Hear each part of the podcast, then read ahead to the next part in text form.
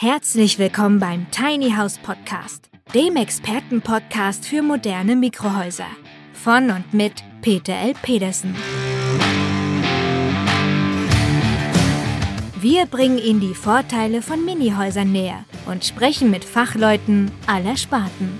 Und wir erklären Ihnen, welche baulichen, technischen und rechtlichen Voraussetzungen zu erfüllen sind, damit Ihr Traum vom Tiny House in Erfüllung gehen kann.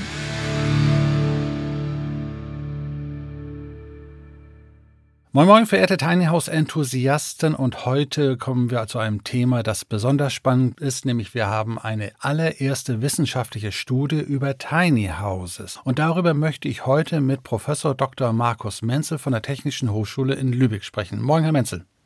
Hallo, Herr Petersen. Schön, dass wir heute zusammenkommen und das auch so spontan geklappt hat, denn wir haben uns letzte Woche erst in Lübeck getroffen. Deswegen ganz herzlichen Dank, dass es so schnell auch noch klappte bei Ihnen. Ja, sehr gerne.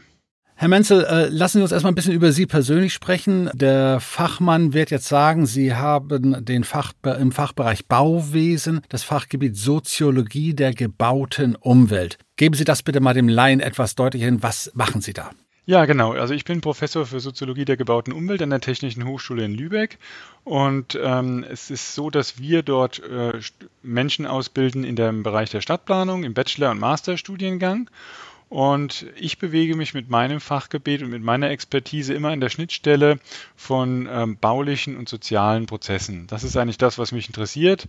Und ähm, entsprechend habe ich auch meine Studie, mein Studium erst in Soziologie und dann in Stadtplanung gemacht, sodass ich da so genau immer zwischen diesen beiden Welten mich bewege. Und das hat dann auch dazu geführt, dass Sie eine Ausschreibung des Innenministeriums, des MIKWS in Kiel gewonnen haben. Was ist da genau also gefragt worden seitens des Ministeriums und was ist das Ziel eigentlich gewesen? Ja, das ist richtig. Wir hatten uns da also als Arbeitsgemeinschaft beworben. Zusammen mit dem Büro Meyer Steffens hatte ich dort ein Angebot eingereicht. Und äh, vom Grundsatz her war es so, dass das Innenministerium das Interesse hatte, ähm, zu erfahren, ob Tiny Houses eigentlich eine ernstzunehmende Option bei der Lösung der Herausforderungen auf dem Wohnungsmarkt darstellen, also bezahlbaren und nach, zugleich nachhaltigen Wohnungsbau zu schaffen. Und das wollten sie gerne überprüfen, inwieweit Tiny Houses da helfen können und äh, um daraus dann abzuschluss, äh, zu Schlussfolgern, was das für politische Maßnahmen erfordert, um das dann gegebenenfalls nochmal besser in Position zu bringen, das Projekt oder Produkt Tiny House. Gut, das war jetzt die Aufgabe. Das haben wir dann letzte Woche, wo ich dann netterweise von Ihnen auch eingeladen war, zu der Veröffentlichung an der Technischen Hochschule näher besprochen. Was war denn nun genau das Ergebnis? Was ist dort bei herausgekommen? Ja, ich will vielleicht erst noch mal einen Satz dazu sagen, wie wir diese Aufgabe interpretiert haben und warum wir auch den Zuschlag bekommen haben.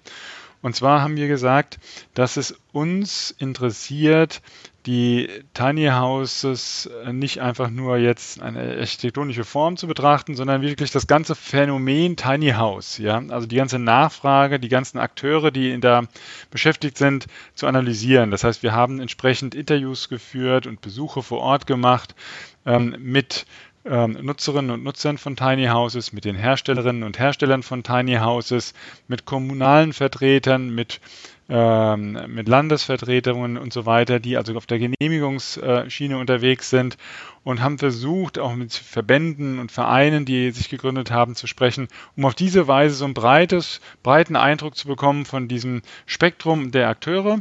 Und ähm, der Fokus, das will ich auch nochmal ganz klar sagen, lag dabei explizit auf ähm, Formen des dauerhaften Wohnens, also Tiny Houses als Ferienhaussiedlungen oder als ähm, ähm, so Schnupperangebot, was man ja zum Teil auch mhm, hat. Äh, das mhm, ist jetzt mhm. nicht das, was uns interessiert hat. Und wir haben den Fokus gehabt auf Tiny House Siedlungen. Also das heißt, ähm, es sollen doch zumindest, so war unsere Arbeitsdefinition erstmal, mindestens zwei Tiny Houses ähm, nebeneinander stehen ähm, und nicht die einzelnen irgendwo im Wald stehenden Tiny Houses, die man mitunter ja auch mal sieht. Also ab zwei ist dann Siedlung definiert, ja? Naja, das ist eine, das war eben eine Arbeitseingrenzung. Es ist ja total schwierig zu sagen, ob zehn Tiny Houses eine Siedlung sind oder dann erst ja, ja, 20 oder sowas. Deswegen haben wir das erstmal ganz äh, pragmatisch auf diese Weise eben ähm, äh, eingegrenzt. Okay, das heißt also, wir reden also über die baugenehmigte Version, nicht über das wilde Parken irgendwo auf einer wilden Wiese. Ja, genau. Also es ist für uns schon, es geht für uns ja um die Frage, ähm, dass wir uns dauerhaftes Wohnen angucken erstmal und dann eben dauerhaftes Wohnen, das eben auch genehmigungsfähig ist mhm, vom Grundsatz mhm. her. Ne? Ja. Wir haben diese Tiny House Bewegung natürlich in ihrer Breite angeguckt und ähm, da gibt es natürlich sehr große Unterschiede. Ich finde auch, man muss ein bisschen wegkommen von diesem Schwarz-Weiß-Bild. Also es gibt einerseits die genehmigungsfähigen und, per, und, und perfekt durchgestalteten Tiny Houses einerseits und das andere ist dann wildes Campen auf der Wiese und sowas. Mhm. Es gibt auch viel dazwischen noch, ja. Und das ist für uns auch ein wichtiger Punkt, dass wir den Eindruck haben, dass da sehr viel Energie entwickelt wird, dass es auch wirklich gute Leute gibt, die kreativ und innovativ denken wollen, ähm, die aber doch auch nochmal Unterstützung bräuchten, ihre Produkte noch weiterzuentwickeln und dann eben auch genehmigungsfähig zu machen, ja. Und da, da glaube ich schon, dass man in diesem Graubereich auch noch ähm, Akteure findet und Produkte findet, die, ähm, die man da noch stärker fördern könnte. Jetzt haben Sie ja in Ihrer Studie, so habe ich das ja auch dann sehen dürfen, fünf verschiedene Typen von Tiny House Interessenten und Nutzern herausgefunden. Wie unterscheiden die sich und in welche Altersstruktur geht das hinein? Also wir haben ähm, wir haben ja verschiedene Zugänge gewählt, sowohl quantitative als auch eher qualitative Zugänge. Wir haben zum Beispiel Bewerberlagen von einzelnen, von einzelnen Tiny House ähm, Projekten uns mal angeguckt und dabei haben wir sehen können, zum Beispiel, dass ein sehr starker Schwerpunkt bei Menschen ähm, im Alter von 50 bis 60 Jahren liegt.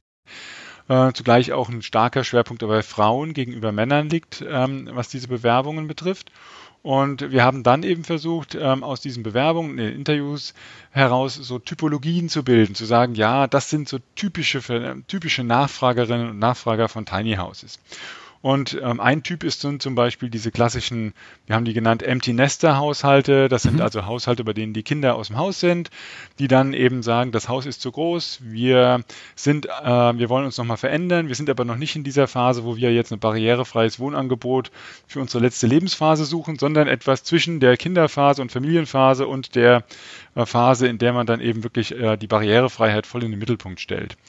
Und ähm, für diese Haushalte sind Tiny Houses oftmals ein sehr attraktives Angebot, weil sie damit eben auch einen positiven neuen Akzent in ihrem Lebensentwurf eben äh, setzen können, ähm, damit auch bestimmte Träume verknüpfen können, dann eben Bezug zur Natur, Reduktion, aber zum Teil auch eine größere Flexibilität, weil man einfach mal wegfährt, weil man einen Teil des Jahres dann auch irgendwo im Süden verbringt und so weiter.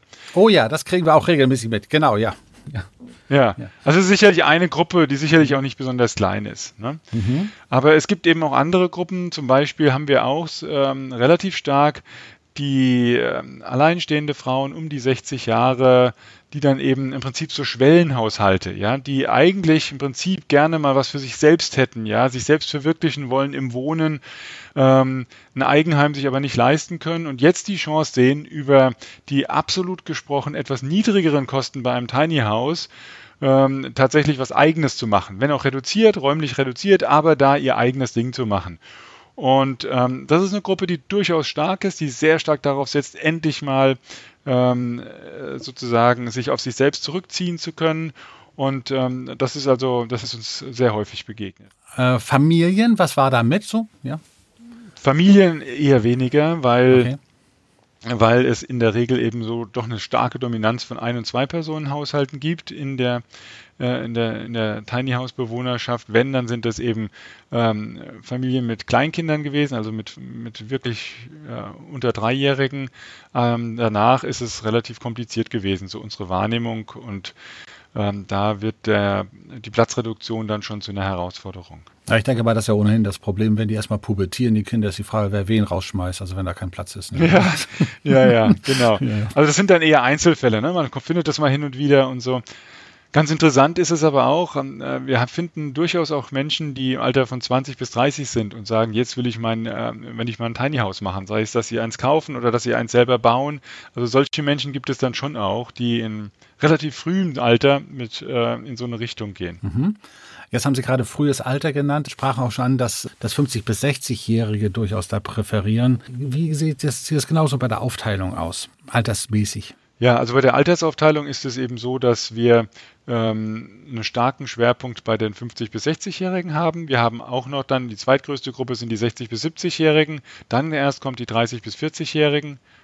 Ähm, Und insofern wir haben also da schon einen starken Schwerpunkt eben äh, in diesen älteren oder sagen wir mittel, mittelalten Personen, sagen wir mal, ähm, Best Ages, ja. Klingt höflicher, und, ja. Ähm, ja, ja, also das ist auch nicht nur höflicher, es ist auch zutreffender und ich glaube ich tatsächlich, bin 65 dass, Jahre alt, was soll ich dazu sagen? Ja, ich bin, ja, ich bin 54 und bin auch voll die Zielgruppe, ne? Also von daher. Nein, also das ist so, die Kinder werden älter und mhm. das, äh, dann, man ist dann eben ähm, gewissermaßen in so einer Lebensphase, wo man noch eigentlich fit und jung ist und sich, sich zumindest jung fühlt und sagt, hier, jetzt will ich nochmal was Neues anfangen, mich nochmal verändern. Da kann das durchaus ein sehr inspirierendes Angebot sein. Nun sprachen Sie das natürlich an, dass, dass diese Zielgruppe natürlich sich gerne verkleinern möchte. Was sagen denn eigentlich die Kommunen dazu? Weil letztendlich braucht man ja da dieses, dieses klassische Flaschenhalsproblem der Grundstücke. Und Grundstücke ist ja überall immer das gleiche Problem. Haben Sie dort also auch äh, Erfahrungswerte sammeln können, was die dazu sagen? Mhm. Ja, also das ist in den Kommunen natürlich ähm, äh, eine gewisse Herausforderung, insbesondere deswegen, weil wir oftmals ähm, beim Stichwort Tiny Houses noch alle möglichen ähm, so eine gewisse Vorurteilsstruktur bei vielen Vertreterinnen und Vertretern ja, ja, ja, antreffen.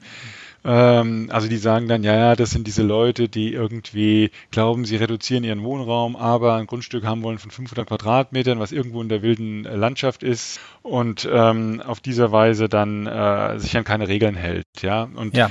das ist das ist relativ unfair, muss man wirklich sagen. Also ähm, weil man diesen Fall eigentlich relativ selten hat. Ja, auch selbst bei denjenigen, die eben keine baugenehmigungsfähigen Tiny Houses ähm, verfolgen, ist das nicht der Regelfall, dass die irgendwo in, in, der, in der Landschaft ihr Tiny House aufstellen wollen. Also das ist nicht der Punkt. Also da gibt es solche, da gibt es so eine Vorurteilsstruktur und ich glaube, da muss man ein Stück weit noch arbeiten und ähm, ähm, eine Vermittlungsarbeit schaffen. Meistens ist es so, das ist unsere Beobachtung, ähm, dass man eben einen interessierten Bürgermeister oder einen anderen äh, interessierten Ratsmitglied braucht oder Bauernsleiter braucht, der dieses Projekt voranbringt. Wenn man so jemanden hat, der sagt, das ist eine gute Idee, das machen wir, dann ist das relativ gut möglich, da auch Grundstücke auszuweisen und dann auch eine dann ist es auch gut möglich, mit den, ähm, mit den interessierten ähm, Tiny House Nutzerinnen und Nutzern dann eben Lösungen, was die Baugenehmigungsfähigkeit der ähm, Objekte betrifft, äh, zu finden. Ja, das ist also, das ist, glaube ich, ähm, der entscheidende Punkt. Ja, und man hat eben so eine, so ein gewisses normatives Grundgerüst, dass man sagt, ja, das hatten wir noch nie, das passt hier nicht ähm, in das, was wir sonst haben in unserer Gemeinde, kleine Grundstücke ähm, und vielleicht auch ein bisschen abweichende äh, Bebauungstypologien und das ist etwas, an was man arbeiten muss. Aber ich glaube, und das ist vielleicht den einen Satz noch, ich glaube, dass das eine Herausforderung ist, die wir ganz generell haben. Wir müssen bei unserer momentanen Situation auf dem Wohnungsmarkt, wir müssen neue Wege gehen und müssen neue Dinge ausprobieren. Und dazu gehört es eben auch, Wohnraum zu reduzieren, dazu gehört es auch mit neuen Baumaterialien zu arbeiten und so weiter. Und da müssen wir eine größere Offenheit hinbekommen. Das erinnert mich an ein Interview des Bayerischen Rundfunks mit einem Bürgermeister aus Bayern, der sagte, wir wollen, dass die Leute sich hier ansehen und wir wollen kein fahrendes Volk. Das ist, glaube ich, ja. so ein typisches Vorurteil. Ja, Aber ich, ja, glaube, ich glaube auch diese, diese Diskussion über die Räder unter dem Haus irritieren viele, dass, äh, weil das hat ja nur damit nichts zu tun. Das Baurecht interessiert sich ja nicht dafür, ob da Räder, Schienen oder Kufen oder Flügel unter dem Haus sind. Aber das ist doch ein, ein Irritationspunkt, den viele nervös macht. Haben Sie es auch ja, so erlebt? Ja, ja, sicherlich. Das gibt es. Und dabei spielt das eigentlich ja de facto eigentlich kaum eine Rolle, genau, weil genau. Äh, es unglaublich schwierig ist, sein Tiny House von A nach B zu ähm, verlagern, weil man ja eben gar keine Grundstücke findet, weil es kostenintensiv ist, weil man eine Abriss und eine neue Baugenehmigung braucht. Also das sind viele, viele Gründe, die dagegen sprechen. Von daher ist es, wie gesagt, das ist ganz viel, ganz viel ist da auch eben tatsächlich das sind so normativ, alte normative Grundstrukturen, an denen man arbeiten muss, glaube ich. Ja, das ist genau, das ist ganz ähnlich, dass eben ähm, gerade in, in kleineren Städten im ländlichen Bereich, da gibt es Vorbehalte gegenüber Geschosswohnungsbau, Vorbehalte gegenüber ähm, gefördertem Wohnungsbau, es gibt Vorbehalte gegenüber Baugemeinschaften und solchen neuen Typologien wie Tiny Houses eben auch. Und ich glaube, da ist dann ein Stück weit auch das Land gefordert, ähm, in diese Richtung zu drängen, Anreize zu setzen, dass man solche Dinge auch mal ausprobiert und äh, dergleichen mehr. Nun hat ja die Landesregierung das gerade letzte Woche veröffentlicht und prompt hagelt es natürlich dann Kritik. Äh, ich habe auch noch mit Herrn Kleinhans, also vorhin telefoniert, da war ganz überrascht, dass so viel Negativkritik kommt. Ist das bei Ihnen auch so angekommen? Wie sehen Sie das? Was, was, äh, was schimpft da ein, ein Verein Haus und Grund, dass das alles Quatsch wäre? Was halten Sie dagegen? Also ich habe die Argumentation von Haus und Grund nicht im Detail gelesen, aber es war zu erwarten, weil die Tiny Houses sind nun mal relativ umstritten und gerade in der Fachwelt wird ja argumentiert mit äh, so einer Opportunitätskostenlogik. Ne? Wenn man das mhm. gleiche Grundstück nehmen würde und dort ein vier- bis fünfgeschossiges Mietshaus hinbauen würde, dann wäre das ähm, wesentlich nachhaltiger. Man könnte viel mehr Menschen eben Wohnraum ähm, schaffen und so weiter.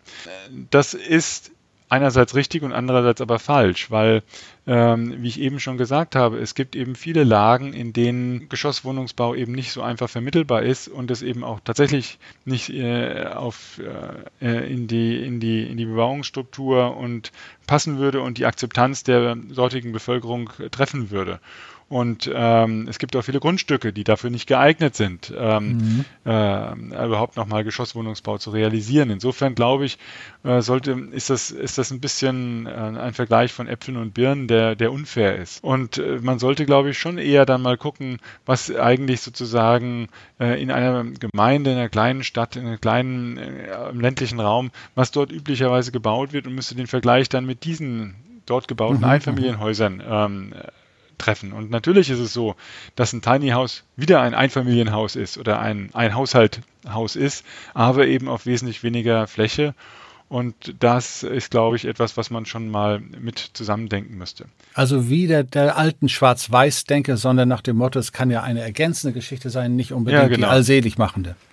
Das ist ein ganz wichtiger Punkt. Also ich glaube, man ähm, Natürlich haben wir andere Sorgen. Das ist ja das, was Hans Haus und Grund auch sagen wird. Ne? Mein Gott, was beschäftigen wir uns jetzt mit diesen Tiny Houses?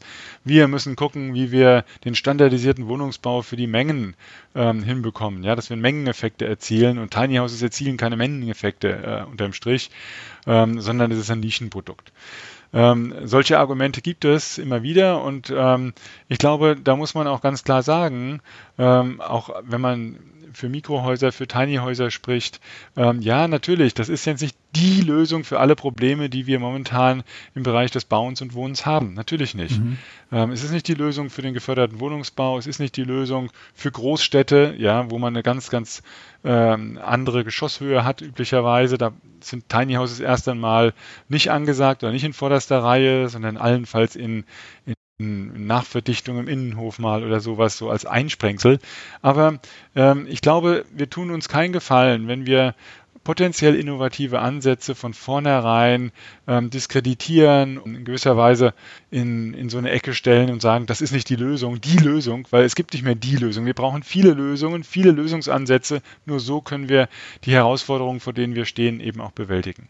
Also wir halten fest, für die Innenstadt ist es in der Regel nichts. Da wird mehr hoch als stadtweit gebaut, eher so in den, in den äh, suburbanen Bereich, also in etwas außerhalb im ländlichen Bereich macht das schon mehr Sinn. Es macht ja auch, äh, ist ja auch klar, wenn das Grundstück dort also per Quadratmeter 500 Euro kostet, liegt das Verhältnis Grundstückspreis zu Hauspreis ja auch in einem unvernünftigen Verhältnis. Das macht absolut Sinn. Äh, jetzt haben wir natürlich die Besonderheit, diejenigen, die, die ein kleines Haus haben wollen, wollen meist auch ein kleines Grundstück. Wo gibt's die? Ich meine, ich habe die Antwort auch, aber was haben Sie bei sich herausgefunden, ja. Denn die wollen ja kein 800 oder 1000 Quadratmeter Grundstück. Das ist ja das, was die Kommunen gerade in ihrem Siedlungsbau wieder zurückbekommen, weil die Leute es gar nicht mehr bezahlen können oder auch nicht mehr bebauen wollen.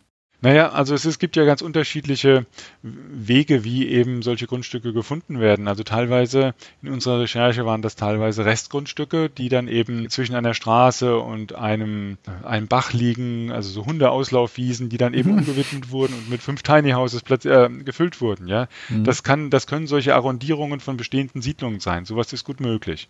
Wir haben aber auch Beispiele wie in Celle, wo eben tatsächlich dann eine größere Siedlungsfläche dann eben anders parzelliert wird, sodass dort eben Tiny Tiny Houses stehen können. Ähm, es gibt die Möglichkeit auch, dass man sagt, ähm, wir haben jetzt hier ähm, große Einfamilienhausgrundstücke, die dann nochmal geteilt werden, äh, wo der Garten hinten geteilt wird und wo einzelne Tiny Häuser draufgestellt werden. Auch das ist eine Möglichkeit. Und ähm, insofern, es gibt da ganz unterschiedlichste Möglichkeiten, solche Grundstücke zu finden. Ähm, wenn man das will, glaube ich, ja, wenn man das will, dann ist das sehr gut möglich. Ähm, und es kommt, glaube ich, vor allen Dingen auf den politischen und den ähm, administrativen Willen an, ähm, sich auf sowas einzulassen, dann, dann findet man auch Grundstücke dafür. Ganz herzlichen Dank. Das sehe ich auch so. Ich habe jetzt einen Punkt gerade gefunden. Ich, vielleicht helfen Sie mir, ob das in Schleswig-Holstein schon existiert. Vor der Landtagswahl in Bremen, jetzt äh, im Sommer, hatte die seinerzeitige Bausenatorin, die hatte gewechselt nach der Wahl, ein, ein Baulückenkataster von Bremen eine besondere Suchfunktion für Tiny Houses ausgewiesen. Also letztendlich ja. haben die tatsächlich also dort, ich gehe mal davon aus, sie haben einfach nur eine, eine andere Filterfunktion eingebaut nach dem Motto, alles unter 400 mhm. Quadratmeter nennen wir mal Tiny. Aber die haben tatsächlich von ihren Baulücken 59 Grundstücke zwischen 250 und 400 Quadratmeter gefunden, die für Tiny House geeignet seien. Ist das etwas, was vielleicht Schleswig-Holstein auch dort nachmachen könnte? Wie sehen Sie solche Möglichkeiten? Finde ich super, finde ich total gut. Ähm, also im Prinzip solche Restflächen gewissermaßen mal systematischer ausfindig zu machen. Und das ist in Schleswig-Holstein, ähm, wird das noch nicht gemacht. Oh, ist da haben wir ja noch einen schönen Nachholbedarf. Ja, ja. Ist mir überhaupt nicht bekannt, habe ich noch nicht gehört. Ähm, müsste man vielleicht mal für einzelne Städte fragen, ob Kiel sowas macht oder sowas. Ne? Also weil, weil Kiel hat ja zum Beispiel, die haben ja ihre, die, die haben sich ja sehr stark fokussiert auf Parkraum und wie man Parkraum umnutzen kann in der Stadt, weil die ja sehr viel nachkriegsbedingt, Nachkriegs, Nachkriegsbebauung, sehr viel Parkraum, Parkflächen haben, großzügige und haben das da sehr systematisch gemacht. Aber ob da solche kleinen Flächen erfasst werden, weiß ich nicht. Müsste man mal in Erfahrung bringen. Auf alle Fälle finde ich das aber eine gute Idee. Also spannend ist, ich habe mit dem äh, zuständigen Fachmann dort, dem Abteilungsleiter, das ist ein Herr Architekt Herr Mattfeld gesprochen und äh, habe mhm. natürlich erstmal, ich habe mein Lob ausgesprochen, weil ich das auch toll fand, dass ich, als ich das gesehen habe. Aber dann mhm. fragte ich ihn, sagen Sie, wird das überhaupt genutzt? Und der sagt, ja, 50 Prozent aller Baumaßnahmen in Bremen basieren auf Baulücken, vom einen Punkt her gesehen. Mhm. Sag ich, ja, nun kommt mhm. aber jemand auf den Trichter und sagt, ja, ich suche ein kleines Tiny House, ich habe eins gefunden. Wie kriege ich eigentlich jetzt raus, wem das Ding gehört und ob der überhaupt verkaufen will und was ich da bauen darf?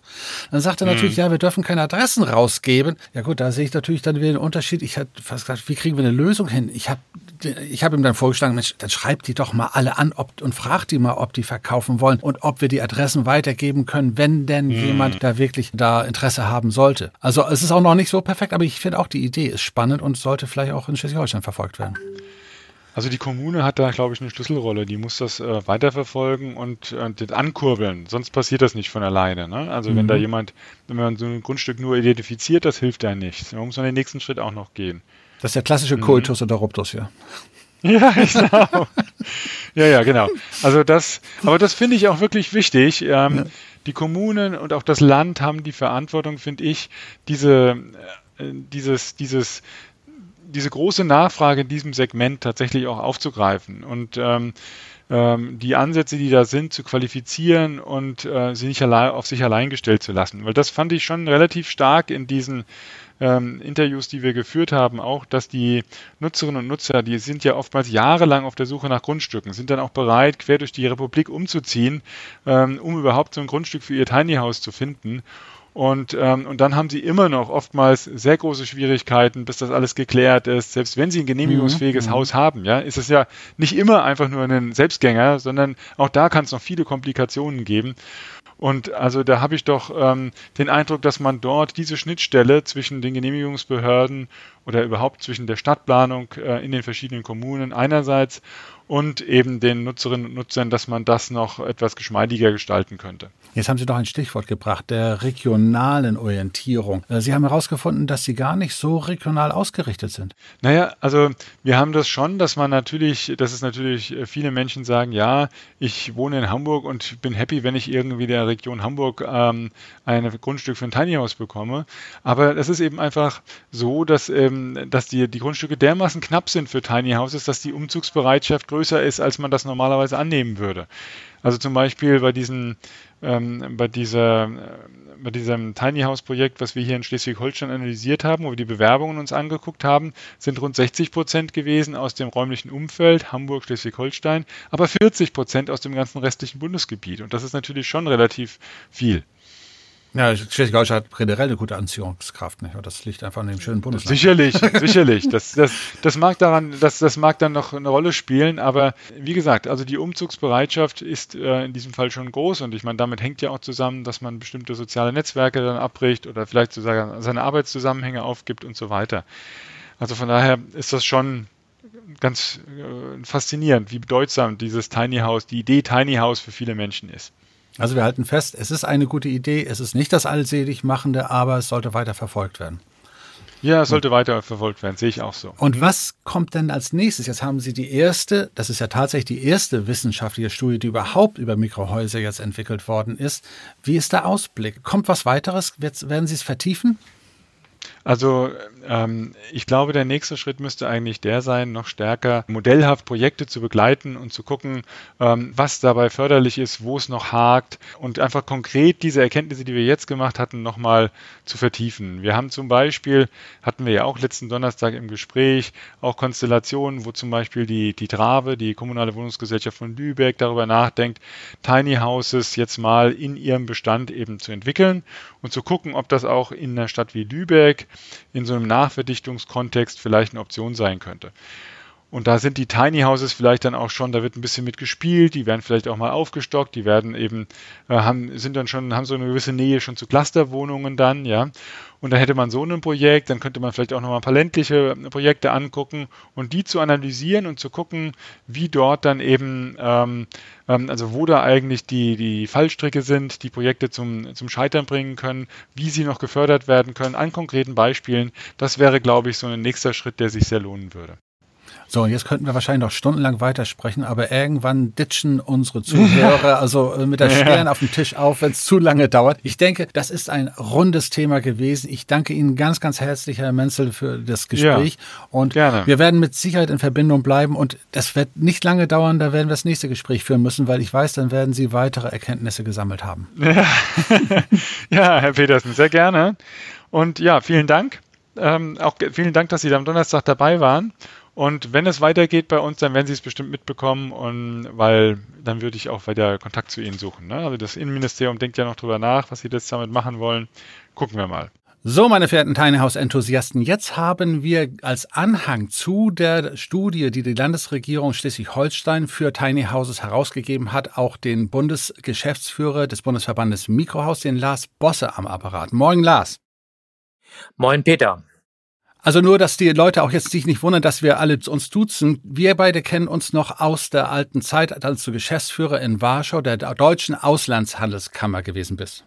Genau, das war auch vor einigen Jahren, war eine schöne Zeit. Okay, und jetzt sitzt du in Leipzig, da wo auch unsere Bundesgeschäftsstelle ist, ja. Genau.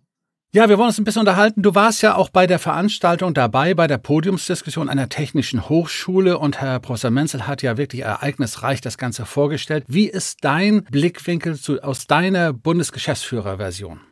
Also ich bin erstmal sehr froh, dass das Bundesland Schleswig-Holstein diesen Auftrag ausgelöst hat, so eine Studie zu erstellen. Die Ergebnisse waren jetzt nicht ganz so überraschend.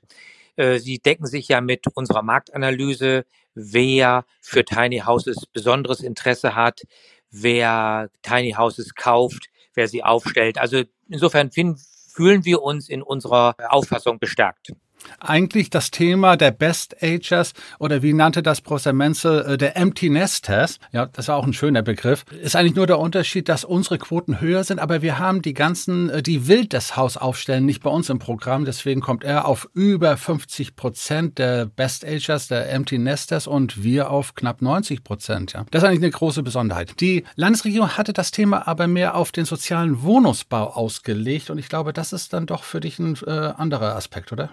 Da bin ich auch überrascht gewesen, dass die Studie in diese Richtung angelegt war, obwohl wir ja mit dem Professor mehrfach gesprochen haben. Ich glaube nicht, dass Mikrohäuser geeignet sind, äh, Wohnraum zu schaffen und die Wohnungsnot zu reduzieren. Dafür sind die Häuser zu speziell, dafür sind die Bedingungen zu speziell, dass man legal ein Mikrohaus aufstellen kann. Und die Förderung als sozialen Wohnungsbau würde wahrscheinlich sowieso nicht klappen. Das fürchte ich auch. Also ähm, ich will jetzt nicht den Mietskasernen nachreden, aber konzentrierter Wohnungsbau ist natürlich ökologisch in Städten viel sinnvoller. Bei Mikrohäusern reden wir ja immer von einer Nachverdichtung, das heißt, wo Flächen frei sind, dass man sie temporär nutzen kann, dass man Grundstücke einer temporären Nutzung zuführen kann, ob im Garten oder zwischen zwei bestehenden Häusern. Aber auf Dauer angelegt ist das sicherlich keine Lösung.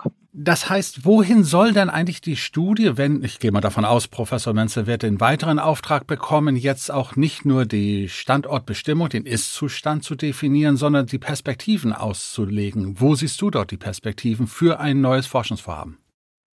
Also ich denke, das ist ein wirklich guter Ansatz gewesen, aber wir müssen, wie du schon richtig gesagt hast, die Punkte, die jetzt hier in der Studie aufgegriffen wurden, zu Ende definieren. Das heißt, wie können wo Mikrohäuser eingesetzt werden? Zum Beispiel bei der Nachverdichtung oder bei der temporären Nutzung von freien Grundstücken, damit dann eben baugenehmigungsfähige Mikrohäuser einen Beitrag zur Entlastung der Wohnsituation oder der Wohnungskrise leisten können. Aber ähm, da muss ich natürlich jetzt hier auch einen kleinen Punkt der Kritik loswerden. Wenn ich mir die Studie des Bundeslandes Schleswig-Holstein anschaue, das Titelblatt, das Titelbild, da sehe ich nun ein Clubhouse auf Schienen mitten im Grünen. Das geht natürlich nicht. Das ist kein genehmigungsfähiges Mikrohaus. Clubhäuser geht schon gar nicht. Es gibt Definitionen, was ein Haus haben muss.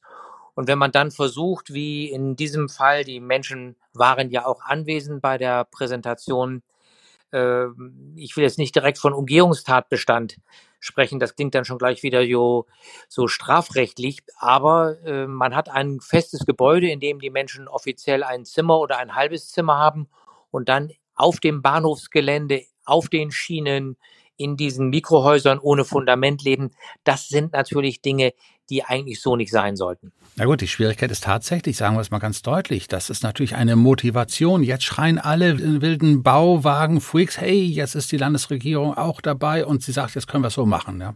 Also in jedem Fall ist es ärgerlich, wenn so etwas dann auf eine Tiny House Studie drauf ist, wenn es eigentlich keine richtig baugenehmigten Tiny House ist. Das sehe ich auch so, aber das ist mir, Entschuldigung, das ja. ist mir aber erst hinterher aufgefallen, sonst hätte ich es ja sofort angesprochen. Ja. Äh, ich war so in der Diskussion, dass ich da nicht drauf geachtet hatte. Das soll aber denn die Qualität der Studie als solches ja nicht unbedingt schmälern. Wir sind alle froh, dass endlich auch eine Landesregierung das angepackt hat, aber dieser kleine Wermutstropfen, der sei zumindest erwähnt. Dankeschön für die Info. Lars, ich denke, wir werden jetzt sehen, was noch in Zukunft an wissenschaftlichen Möglichkeiten kommt und wir werden es mit Sicherheit begleiten. Vielen Dank für das Gespräch und Grüße nach Leipzig. Danke, gerne. Tschüss. Jo, tschüss. So, meine verehrten Tiny House Enthusiasten, das sollte es für diese Folge erst einmal gewesen sein. Alle weiteren Informationen findet ihr übrigens in den Show Notes. Und wenn ihr wissen wollt, wie das ganze Thema der wissenschaftlichen Studien weitergeht, dann klickt bitte in eurer Podcast-App auf den Knopf Folgen, denn ich werde definitiv dieses Thema wieder ansprechen. Und in diesem Sinne verbleibe ich wie immer bis zum nächsten Mal, euer Peter Petersen.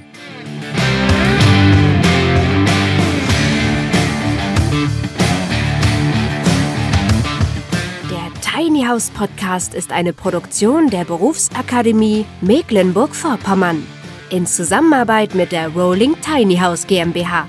Wenn Sie mehr zu den Tiny Houses wissen möchten oder in einem Mini-Haus einmal Probe wohnen wollen, dann schauen Sie doch einfach auf www.rolling-tiny-house.de.